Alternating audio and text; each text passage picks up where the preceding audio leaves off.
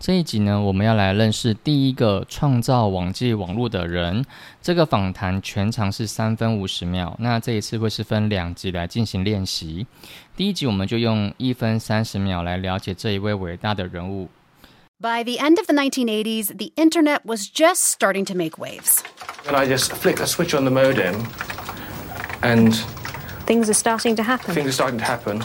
It was revolutionary, but it wasn't all that glamorous. The early internet was just text. It was really hard to use and it wasn't even accessible to most people. Then, 30 years ago this week, that all changed. Here's NPR's Julian Ring. On April 30th, 1993, something called the World Wide Web launched into the public domain. Interactive appetite, searching for a website, a window to the world, got to get online. Take a spin, now you're in with the techno set. You're going surfing on the internet. The World Wide Web allowed anyone to build a website with pictures, video, and sound. And it was easy to navigate. How do you get to the NPR homepage? You type in www.npr.org, hit return, and you're there. Pretty easy. If the internet enabled computers to talk to each other, then the web defined how we actually use it. And with the web in the public domain, the internet quickly blossomed into a vibrant online canvas, the same one that we use today. The web really is an abstract idea of a universal space for all information. This is the guy who invented the World Wide Web. His name is Tim Berners Lee, and back in 1993, he worked at a physics lab in Switzerland called CERN. You might know it today for its huge particle accelerators. Here's Berners Lee on NPR's Fresh Air talking about one of the web's most game changing features, something we use every day the hyperlink. If you're reading an, an article which isn't really what you wanted to know, but it refers to something that is what you wanted to read about, then you can jump to that. You can jump and jump and jump to things more and more relevant until you find exactly what you want. 主持人呢，Sarah，她说，By the end of the 1980s, the internet was just starting to make waves. Make waves 意思指的是说，准备要引起波浪，或是说要引起一个很大的影响，而且会激发起人们的注意。所以主持人这句话指的是说，在一九六一九八零年后期呢，网络正要开始掀起一波浪潮。然后主持人就继续说，It was revolutionary, but it wasn't all that glamorous. The early internet was just text. It was really hard to use, and it wasn't even accessible to most people. Then 30 years ago this week, that all changed. Here's NPR's Julian Rain. Revolutionary 指的是网络，呃，指的是网络，它是一个革命性啊、划时代以及前所未有的发明。而 glamorous，G L A M O R O U S， 指的是说当时的网络它并不是那么的 perfect，并不是那么的完美。所以在主持人这句这段话的意思是说，网络在当时呢是一个前所未有的发明，但是并不是很完美。所以在早期的网络，它只是文字，非常不好用。而且它无法普及到每一个人。那距离现在的三十年前，全部都改变了。所以接下来就是 NPR 的记者 Julian Rain 要来为大家解说。所以记者 Julian Rain 就说：“On April 30th, 1993, something called the World Wide Web launched into the public domain. The public domain 的意思是说，pub 就是 public space。”那在这里呢，它就是说不会受到智慧财产权的保护，所有的资源呢都是可以拿来使用的，而且是每一个人都可以取得的。那这边的记者 Rain 他讲的意思是说，在一九九三年的四月三十号，有一个东西叫做全球资讯网，那这个呢就开始深入了人民的世界当中。记者 Rain 他又继续说：“The World Wide Web allowed anyone to build a website with pictures, video, and sound, and it was easy to navigate.” Navigate 在这里指的是说，人们可以轻易的在 World Wide Web，就是网际网络里面，可以很容易的去浏览网页啊，或是 获取资讯。而在全球资讯网的世界当中呢，每一个人都可以建置一个有图片、影片或者是声音的网站，而且人们可以很轻易的在网页中浏览资讯。然后接下来就会听到一个不知不知名的人他说：“How do you get to the NPR homepage？” 你要如何进入到 NPR 的网页呢？呃，首页呢？然后 Rain 他就说：“You type in www.npr.org www.npr.org，hit return and you're there。”这里的 return 的意思，指的就是 enter 的意思。所以他就说，你只要输入 triple w 就三个 w 的 npr 点 org， 然后再按下确定，你就会到了这个首页。然后再来，这个主持，嗯，这个记者还要继续说，If the internet enable computers to talk to each other, then the wo- the web define how we actually use it. And with the web in the public domain, the internet pick quickly blossom into a vibrant online canvas, the same one that we use today. 首先是这个 the web define how we actually use it。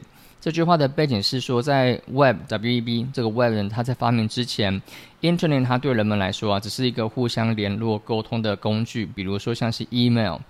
而 Web 的使用呢，就是它更是改变了人们使用 Internet 的方式。 然后再来就讲到这个 blossom b l o s s o m 这个字，如果用在花，就是植物那个花的意思的时候呢，它指的是说开花。所以在这边 blossom 它指的是动词，指的是发展或是成长的意思。然后再来就是 vibrant online canvas。先来讲一下 canvas。canvas 它指的是说在就是画画它所用的画布，而 vibrant v i b r a n t 它指的是生动的、鲜明的、有活力、有生气的。所以在这边他说 vibrant online canvas 是在说这个网络啊，它就像是一个空白的线上画布一样，它有非常多呈现的方式。所以这个记者 Rain 他这句话指的意思是说，如果说网络是电脑与呃电脑与电脑之间沟通的桥梁，那么全球资讯网呢，就是它改变了我们如何运用网络来沟通的方式。因为全球资讯网开放给大众使用，那网际网络呢，它就迅速发展，变成了一个有无限可能的网上的画布，这也就成为了我们现在所使用的网络。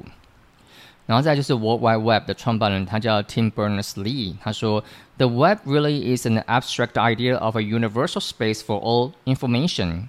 Abstract 指的就是一个理论上且概念上的一种形容词。那这边提到的是 abstract idea，指的就是说，嗯，这个想法是建构在理论之上的，而且或者说这个是建构在概念之上的这个想法。然后，Tim Berners-Lee 在这句话的意思是说，这是一个概念上、理论上的一个想法，是一个全世界人共有的地方，可以在里面获取所有的资讯。再来，记者 Rain 他就继续讲说，This is a guy who invented the World Wide Web. His name is Tim Berners-Lee. And back in 1993, he worked at a physics lab in Switzerland called CERN. You might know it today for its huge particle accelerators. Here's Berners-Lee on NPR's Fresh Air talking about one of the web's most game-changing features, something we something we use every day, the hyperlink. CERN, C-E-R-N, 大写的 C-E-R-N，它指的是欧洲核子研究组织。总部它它的总部设在瑞士的日内瓦，这个地方拥有世界上最大的粒子物理学研实验室。然后再就是 particle accelerator，这个指的是中文的，在中文上指的是说粒子加速器。然后他在这一句里面，他提到一个是 NPR's Fresh Air，这个是美国全国公共广播电台播出的美国广播脱口秀节目 Fresh Air。好，然后有个形容词啊，叫 game changing，game changing feature。game changing 呢，指它指的不是说跟游戏有关，它指的是一种非常具有划时代意义，而且非常有重大意义的，而且非常具有革命性的这个意思。那也就是说，他之后所提到这个 hyperlink，而 hyperlink 它指就是超连接，也就是说我们常常点选那个连接，那个就叫做 hyperlink。然后记者他的意思就是说，刚刚讲话的那个人啊，就是发明全球资讯网的人，他的名字叫做 Tim Berners-Lee。在一九九三年的时候呢，他是在瑞士的欧欧洲核子研究组织的物理研究室工作。你可能会知道这个地方，因为他们有一个巨大的粒子加速器。那以下呢，就是 Berners-Lee 在我们 NPR 脱口秀节目的访谈访谈当中呢，他聊的是他在聊的是全球资讯网的其中一个划时代的特征，也就是我们现在每天所使用的东西——超连接。好，接下来就 Berners-Lee 他就说 ：“If you're reading an article which isn't really what you wanted to know, but it refers to something that is what you wanted to read about, then you can jump to that. You can jump and jump and jump.” to things more and more relevant until you find exactly what you want. 这句话只是说，如果你正在读一个文章啊，但是那个并不是你真正想要的内容，不过这个文章它参考了某个跟你想要阅读的东西有关系，你就可以透过超链接跳到那个网页，那就可以一直跳啊，一直跳，一直跳，一直到你 找到那个你真正想要找的资讯，想要找的东西。好，那以上就是这这一个，诶，这个一分三一分五十三秒的内容。那我们就再看一次这个访谈内容之后呢，确定没什么问题，就可以来进行听写喽。那听完之后呢，记得再重复播放一次，确认自己有没有多一个字或者少一个字，呃，影响到音档的节奏。如果你确定完之后呢，就可以再看着正确的这个文本，然后再听一次音档。那这个时候你就可以知道说自己在哪个地方需要做修正，就可以用不同颜色的笔去做更正。那我们就开始播放音档。By the end of the 1980s, the internet was just starting to make waves.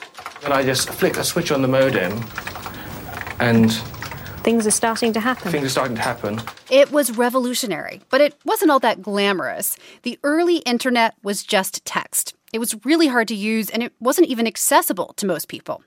Then, 30 years ago this week, that all changed. Here's NPR's Julian Ring. On April 30th, 1993, something called the World Wide Web launched into the public domain. Interactive appetite, searching for a website, a window to the world, got to get online. Take a spin, now you're in with the techno set. You're going surfing on the internet. The World Wide Web allowed anyone to build a website with pictures, video, and sound, and it was easy to navigate. How do you get to the NPR homepage? You type in www.npr.org, hit return, and you're there. Pretty easy. If the internet enabled computers to talk to each other, then the web defined how we actually use it. And with the web in the public domain, the internet quickly blossomed into a vibrant online canvas, the same one that we use today. The web really is an abstract idea of a universal space for all information. This is the guy who invented the World Wide Web. His name is Tim Berners Lee, and back in 1993, he worked at a physics lab in Switzerland called CERN. You might know it today for its huge particle accelerators. Here's Berners Lee on NPR's Fresh Air talking about one of the web's most game changing features, something we use every day the hyperlink. If you're reading an, an article which isn't really what you wanted to know, but it refers to something that is what you wanted to read about, then you can jump to that. You can jump and jump and jump to things more and more relevant until you find exactly what you want. 如果你听完之后，听写完结束之后，然后也修正之后呢，那确定都没问题，那就可以开始进行跟读练习了。那这个时候就要请记得要请戴上单边的耳机，然后重复跟读到自己都可以跟上速度以及模仿它的语调，大约是六到十二次就可以停止这个练习喽。By the end of the 1980s, the internet was just starting to make waves.